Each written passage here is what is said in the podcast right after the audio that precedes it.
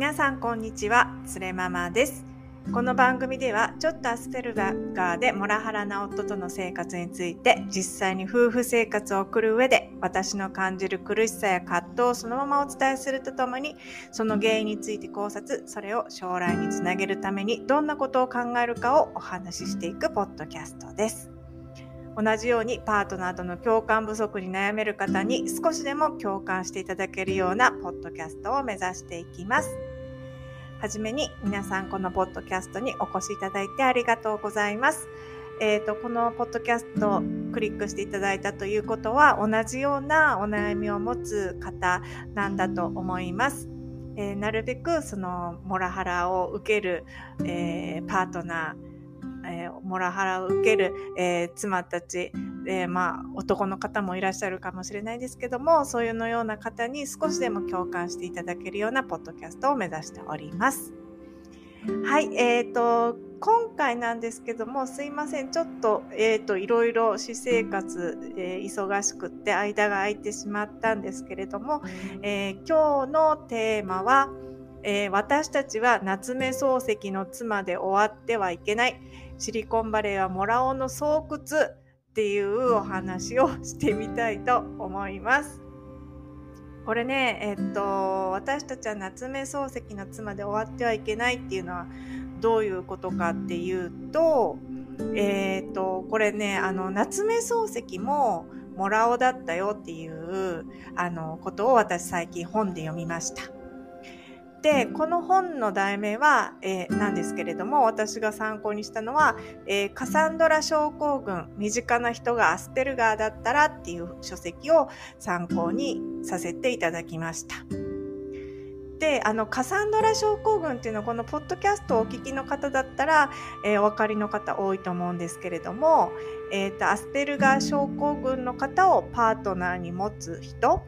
例えば私の場合ですと旦那さんがアスペルガーっぽくってでそのアスペルガーの人と一緒に暮らしていく中で、えーと、共感をしてもらえないとか思いやりを持った行動をしてもらえないとかそういうことがちょっとずつ積み重なってで私があのすごく何て言うんですかね、えー、機械的なロボットと暮らしてるような感覚になってしまってでいわゆる何て言うんですかね小さい子供がネグレクトを受けてるようなそういう環境に、まあ、家庭内でなることによってあのとても孤独感を募らせてちょっと鬱っぽい症状をその、えー、アスペルガーのパートナーの人がその鬱っぽい症状を発症してしまうっていうような、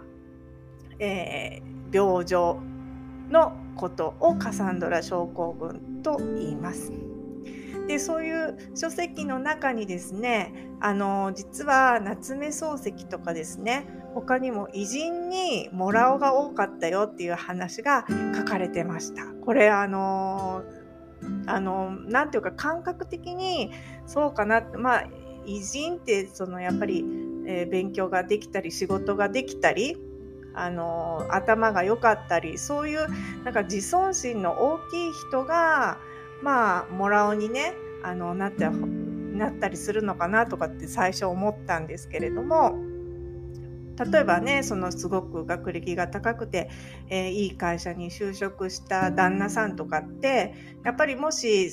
誰かあの配偶者パートナーをもらった時にまあその人を、まあ、リスペクトするというよりかは、まあ、自分の方がすごくて、えー、その人が自分を支えるべき存在みたいな形でまあそういう風な見方するのってまあままあるのかなって思いますよね。まあ偉い人ほどまあそのパートナーのことをちょっと下に見るというか自分はすごいんだ、えー、でパートナーはそれを支えるべしみたいなそういうことってまあ普通人間として起こりうるのかなとも思うんですけれどもまあやはりですねあの偉人にモラオが多いモラオが多いとは書いてないんですけれどもまああのアスペルガーの人が多いっていうふうにその本に書かれてるんですね。例えば今夏目漱石はあ、えーと、アスペルガーアスペルガーだったと思われるって書いてあったんですけれどもその本には他にもソクラテスソクラテスって誰だったですかね？なんか偉い哲学者かな？のも、えー、アスペルガーだったりあとは最近で言うところの、まあ、有名な人で言えばスティーブン・ジョブズですとかビル・ゲイツもアスペルガーだって言われてますよね。でまあアスでアスペルガーイコールもらおうってわけではないんですけれどもなんでそういう風なあな図式が成り立つかっていうとアスペルガーっていうのはアスペルガーの方っていうのはその人の気持ちをですね、えー、気持ちや、えー、関心をこう人と共有したりですとか共感的な言葉のやり取りをしたりですとかあとは言葉外の気持ちを汲み取ったりですとかそういうことが苦手な方が多いんですね。そうすると、えー、そのような性格の特性を持っているからその結果としてその相手が寂しく感じたりとかあの思いやりなのない言葉をかけられてしまったりですとかそういう思いをするパターンが多いっていうことでその結果的にそのアスペルガーの性質を持っていることによってその人がモラオ化してしまうっていう場合が多いよっていうことなんだと思います。なので、えー、っとですね、あのー、この本ではですねこの本では夏目漱石のことが書かれていたんですけれどもあの夏目漱石もアスペルガーでアスペルガーだったみたいでしてあのすごく空気を読まないぶしつけな発言を奥さんにしてみたりとかあと子供にすごく怒鳴ったりとか。あとはこの奥さんが流産をしたらしいんですけれどもその流産してその傷も言えないうちに家にたくさんお客さんを招いたりですとか。あとはもう引っ越しするぞって言ってその流産した直後にですね引っ越ししたりとか。ちょっとそういう思いやりのないようと思えるような行動も結構していてその夏目漱石の奥様は京子さん鏡の子って書いて京子さんっていうらしかったんですけれどもすごくあの辛い思いをしたっていうふうにその本に書かれていました。ですが、え当時ですねその夏目漱石のお嫁さんの京子さんとかソクラテスのお嫁さんってどういうふうにあの描写されたかっていうとこれはですね悪妻っていうふうに、えー、みんな皆さんから思われてたそうです。でなぜかっていうとそうやってちょっと辛い、えー、夏目漱石からぶしつけな発言を空気読まないような発言を受けたりとかでソクラテスなんてなんか哲学者だから道行く人にもそこら中の人にこう何て言うんですか問題をふっかけてですね議論をふっかけてあのその人を打ち負かして歩くみたいなことをしてたみたいなんですけれどもそういうことに対してあのあとはその夏目漱石とかあのやっぱ創作活動が主ですからその家族に対する優しさとか家族と時間を共有するとかそういうことはもうしないよみたいなことを最初から言ってたこともあったらしくてそれであのそういう生活でにストレスが溜まってその京子さんはちょっとヒステリーみたいな、えー、ものを起こしたりとかあとはちょっとそういったことの積み重ねで精神的に辛くなって自殺未遂をしてみたりとかと周りから見るとちょっとヒステリーっぽく見える感じだったらしいですね。でそういうのを周りから見た時にその悪妻っていう風に言われたらしいですね。あとはこの本には書いてなかったんですけれどもホームページを見たらその京子さんが後にその夏目漱石のお弟子さんにあの夏目漱石ってどういう人だったんですかっていうのを回顧録として、えー、夏目漱石が亡くなった後だと思うんですけども語った時にその実はその家庭の中ではすごく暴言を吐いたりすごくあの大変な性格の人だったんですよって言ったことででそのお弟子さんたちはその漱石がいかに素晴らしい人だったかっていうのを聞きたかったのにその京子さんがですねその夏目漱石をもうただディスってると。その夏目漱石の,、えー、その功績をね全く理解してないような発言をしてその漱石を貶めるようなこと発するような、えー、発言をばっかりしてるということででそれもですね京子さんが悪妻の、えー、レッテルを貼られる理由になったみたいです。ね、だから何て言うんですかね夏目漱石ってすごく偉大な功績をあの残した文豪ですけれどもやはりそっちがやっぱり目立ってしまってでもその京子さんっていうのはその夏目漱石がですねそのあまりにもモラモラオ的な行動をしたのでそのお医者さんにも相談したことがあったらしいんですね。そしたらそのお医者さんはあの当時ですねアスペルガーっていう名前じゃなくて神経症って言われてたみたいなんですけども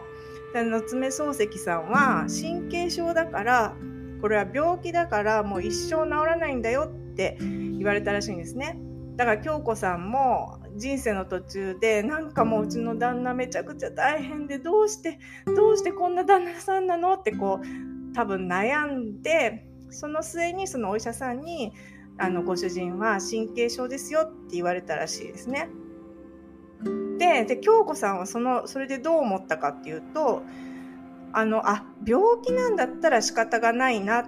て思ったらしいんですね。なんかどうしてこんなに大変な旦那さんなんだろうっていうのを多分ずっと疑問に思ってたんですけどもあこれは病気なんだって思った瞬間になんか腑に落ちたところがあったらしいです。でそれからは開き直って夏目漱石のことをあの晩年支えた病気の看看病もすごくあの手厚くされたってことが書いてありました。でだから京子さんもまあちょっと私もですねどうしてこんなにあの旦那さんと話が通じないんだろうってことをずっと考えてたんですけれどもどうやら旦那さんもアスペルガーでその男尊女卑の考えを持ってるらしいってことに行き着いたんですけれども多分ね京子さんもそうそうだったのかなと思います。でその後献身的に夫の創作活動を支えたっていうところが私とちょっと違うところですけれどもそういったこともあったらしいです。でも当時はえー、そうやって旦那さんがちょっと大変な、えー、傾向にあったのでヒステリーを起こしたり自殺未遂してみたりとかとかあったので悪妻あの人ちょっとヒステリックだねみたいなことで片付けられてたらしいですね。でも近年になってよくよくその夏目漱石と京子さんの回顧録をこうやって、えーと精神学的に見直してみたらいやいやこれ単に夏目漱石がアスペで奥さんが大変だ大変だっただけじゃないのってことが分かってきたっていうことらしいです。ねえでこれだから奥様もね大変だったんですよねだからいわば私すごく文句を言ってますけどうちの旦那さんもまあ理系であのちょっとアスペルガーっぽくてすごく自分の得意分野は得意なんですけれどもやはりあの気持ちや関心を共有したりとかそういう共感的な言葉のやり取りとかそういうことができないっていうことなんですね。ででちょっとこれでですね、まあ、当時は悪妻みたいな形で片付けられていたことも近年のその精神医学的な発達によって相手がアスペルガーだったらそのパートナーってえらい大変ですよってことが分かってきたよっていうことがこの本に書かれてました。いや本当にそれは大変なことなんですよ。身近な人にネグレクトを受けてるような感覚でそれが積もり積む積もってそのパートナーからしたらその孤独感がすごく募っていくとそういうことによってやっぱり、えー、普通の人と人同士で、えー、過ごしているのとはからは想像がつかないようなストレスがそのパートナーによって感じられるっていうことがあるよってことが書かれてます。なのでですねこれ辛いけどなんか人に言ってもいまいち分かってもらえないいいんですよね。その普通のご主人をお持ちの家庭の人に言ってもいや話し合えば分かるよとかこうやって話したらうまくいったよとかいうことがあるんですけれどもいやなんか違うんですよねなんか分かってもらえないでもこの本読んだらそうそうだから辛いんだよねっていうのがすっごくあのうまく言語化して書かれているので是非おすすめしたいですね。カサンドラ症候群身近な人がアスペルガーだったらっていうお話です。ででですねでで夏目漱石はアスペでそのモラオだったって話なんですけれどもこれねえー、っと実はその私今ですねちょっと文字にはしてないんですけれども私アメリカのシリコンバレーっていうところに住んでましてでシリコンバレーっていうのがですねもろにこの本の中でも書かれてまして、えー、シリコンバレーにいる人の10%はなんとアスペルガーだって言われてるんですね。っていうのはどうしてそのシリコンバレーにアスペルガーの人が多いかっていうとこのアスペルガーっていう人たちはですねえーと、気持ちや関心を共有したりするのがすごく苦手な代わりにすっごく狭い領域に限局した関心とか周囲を忘れてしまうような集中力があるっていう特性があることが多いみたいなんですね。でそれっていうのは研究とか、えー、技術開発にすごく不可欠な才能一種の才能でそういう人はあのシリコンバレーでやってるような技術開発ですとか新しい、えー、技術の開発それから研究とかですねそういうのにすごくあの強みを発揮する特性だっていう一面もあるんだそうです。であとはアスペルガーっていう人はその気持ちを汲み取るのが苦手なので他人の。で逆にそれって空気を読まないことによってで恐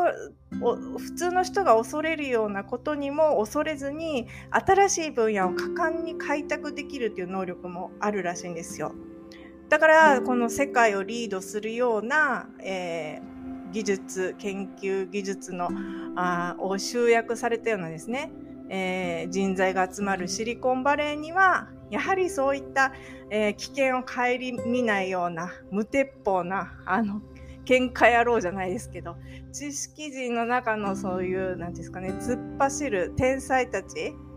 えー、新しい技術に向かってあの開発とかをこう思いつくことができる天才たちがやはり集うのでシリコンバレーにはアスペルガーの人が多いと本当言われてるらしいです。これあのびっくりしました。私実はそのシリコンバレーに住んでるんですけれどもで私の旦那さんもアモラオだなアスペルガーだなと思ってたんですけどももろにですねあのシリコンバレーは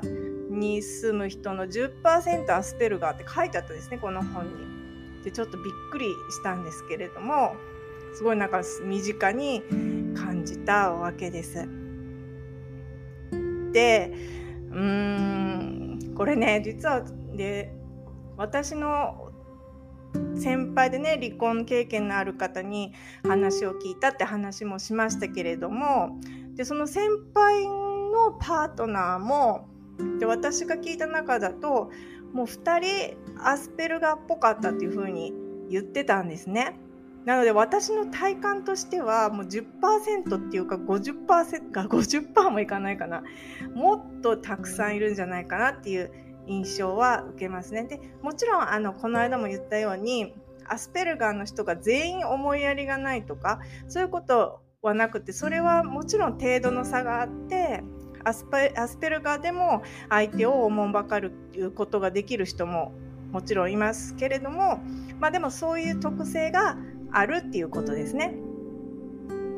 で実際にやっぱりその先輩たちの言うことを聞く聞いてみるとやっぱり私の旦那さんにも当てはまるあるあるがすごいあると本当に空気をあ読まないというか気持ちを分かってくれない度合いがすごいっていうことがあります。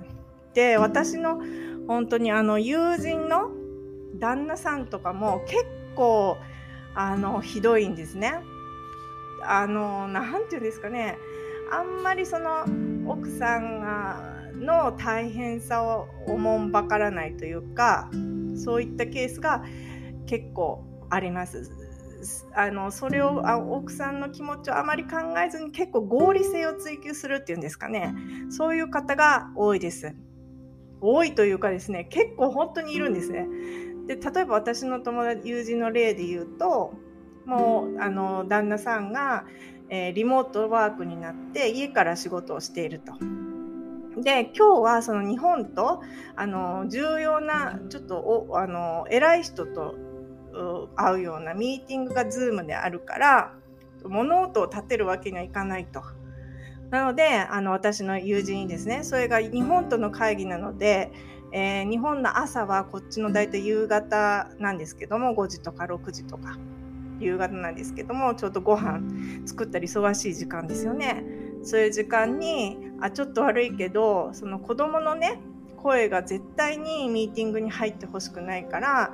えー、例えば何時から何時か忘れましたけど5時から6時の間ちょっと外に出ててくれないっていうふうに私の友達とその子供当時まだ1歳と5歳とかそんな感じだったと思いますけど1時間外に出るようにって言われたということで私の友達はその間ずっと車で、えー、子供2人連れてぐるぐるとしてたって言ってましたね。なんかそれってでも家のそのドアをね閉めればある程度そのそして子供たちに絶対入らないようにって言えばそれでいいと思うんですけれども何て言うんですかねもうとにかく少しの声も入れたくなかったとそういうことなんだと思います。であとはうんとその旦那さんがですねあの奥さんの作る料理があんまり気に入らなかったからその他の近所の日本人の奥さんに頼んで、えーと、お願いなんですけどお昼お弁当作ってくれませんかっていうふうに勝手に近所の奥さんに依頼してお金払ってお弁当を届けてもらってたとかそういう話もありましたね。で奥さんがに言わずにそれをやってたみたいで「え何？このお弁当?」って言ったらその旦那さんが「いやいやあの奥さんなんかお弁当作ってくれるって言うからあのお金払って作ってもらったんだ」とかって言われたらしいんですけどいやこれだったら君のね手間も省けるしあの向こうの奥さんも作っていいよって言ってくれてるんだから一石二鳥じゃないって旦那さんは言ったみたいなんですけどなんかいやいやそういうそれえちょっと私傷つくんですけどってなりませんかね？えどうしてまあ私一応ランチ作ってたけどそれが気に入らないから他の奥さんに頼んでお弁当作ってもらうってなんか普通に考えるとちょっと奥さん傷つくかなって思わないのかなって思うんですけども まあそういう結構ねえって思うようなちょっと事例があるんですよね。なんかえそんなん別にいいじゃない？それの方が、えー、っと奥さん楽じゃないとかいや旦那さんも大事な会議あるんだったらしょうがないじゃないっていう風になりますかね？えー、ってなんかやっぱりえちょっとひどいんじゃないって私なんか思うんですけれども。まあそういうちょっとえっていうようなことをやっちゃう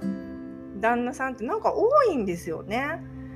なんだろうって 思ってたんですけれども。もしかしてこうやってちょっとアスペルガーっぽい人ちょっとあの何て言うんですかね相手がこうやったらどういうふうに思うかなって思んばからないでその、まあ、合理的にやってればいいんじゃないっていう気持ちがある人が多いのかなっていう気持ちあ気も気分も持ちました。でしかもこのアスペルガーっていうのはですね男性の方が女性よりも多いらしいんですね。でででもその陰にはですねいつもその活動を支えてきたあの京子さんですとかソクラテスの妻ですとか私の友達とかそういうあの女の方その方のパートナーの人っていうのも常にその方の活動の裏にはいるわけですよね。でもそういうことがあまりフォーカスされないと。まあ旦那さんは、えー、こうやって頑張っているんですけれどもその裏にそのその旦那さんの活躍をですねサポートするパートナーの役割もあるんだよってことをなんかですねうまく伝わってないというかそんな感じしませんか？でそのことを考えるのにですねすごく面白い書籍を見つけてでそれがですねアダム・スミスの夕食を作ったのは誰かっていう書籍でした。でアダム・スミスっていうのは言わずと知れたイギリスの哲学者で経済学者だったんですけれども「国富論」っていうね、えー、本を書いた人だったんですけれどもそのアダム・スミスはですね我々が食事を手に入れられるのは肉やパン屋の善意のおかげではなく彼らが自分の利益を考えるからだっていうふうに考えてその各々が自分の利益のために頑張ることでそれがお金になってそれが経済を回す役割をするっていうことを説いた人なんですけれども実はですねアダム・スミスのはあの結婚してたので奥さんがいなかったみたいででアダム・スミスがそうやって経済学とか哲学に勤しむ傍らずっとアアダム・スミスの夕食を作ってたのはアダム・スミスのお母さんだったらしいんです。アダム・スミスは、えー、我々が食事を手に入れられるのは、えー、パン屋の善意のおかげじゃなく自分の利益をパン屋さんが考えるからだって言ってたんですけれどもでそういう経済学を考えるのに裏から支えてたのは実は、えー、アダム・スミスのお母さんだったいつも、えー、食事を買い物行って食事を用意して身の回りを掃除してたのはアダム・スミスのお母さんだったっていうことが書いてある本でした。でアダム・スミスの功績なんですけれどももちろんこうやってね経済学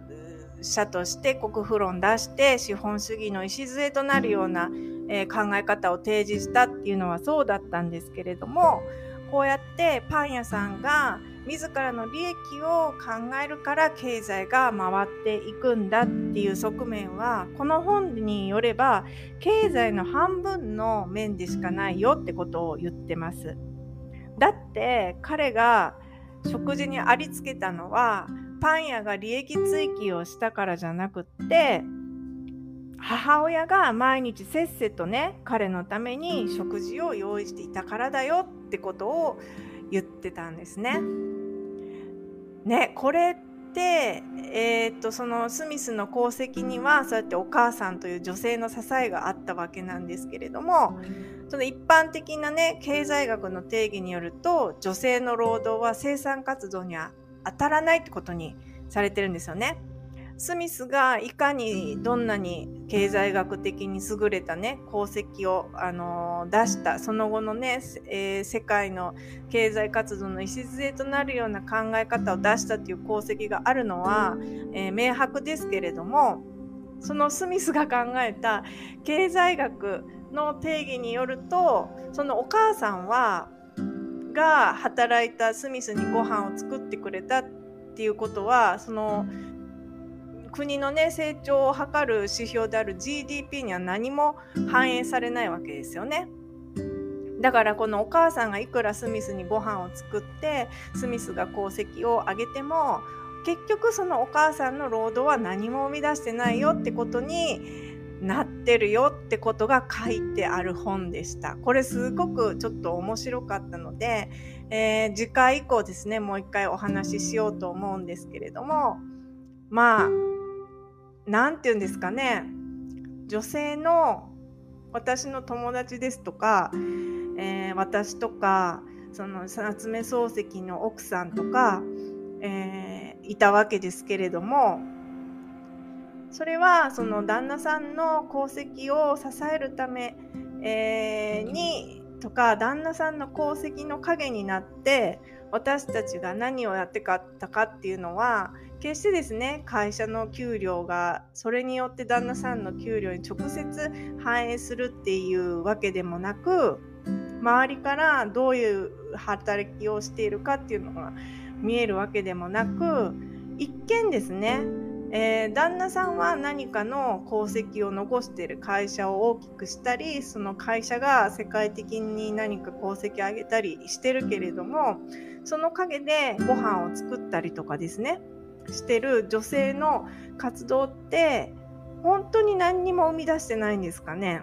っていうことをちょっと次回から考えてみたいと思います。今日もご視聴いただきましてありがとうございました。えー、また明日配信できるかと思います。それでは皆さん、旦那さんより豊かで幸せな生活を送りましょう。それでは